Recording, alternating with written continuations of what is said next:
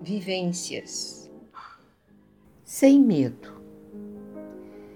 Não importa o tamanho da onda. Quando não existe o medo, conseguimos ultrapassar. A constante atenção, sem aflição, mantendo a respiração, desperta a percepção. Este é o básico onde tudo começa. Coragem, confiança, agindo corretamente.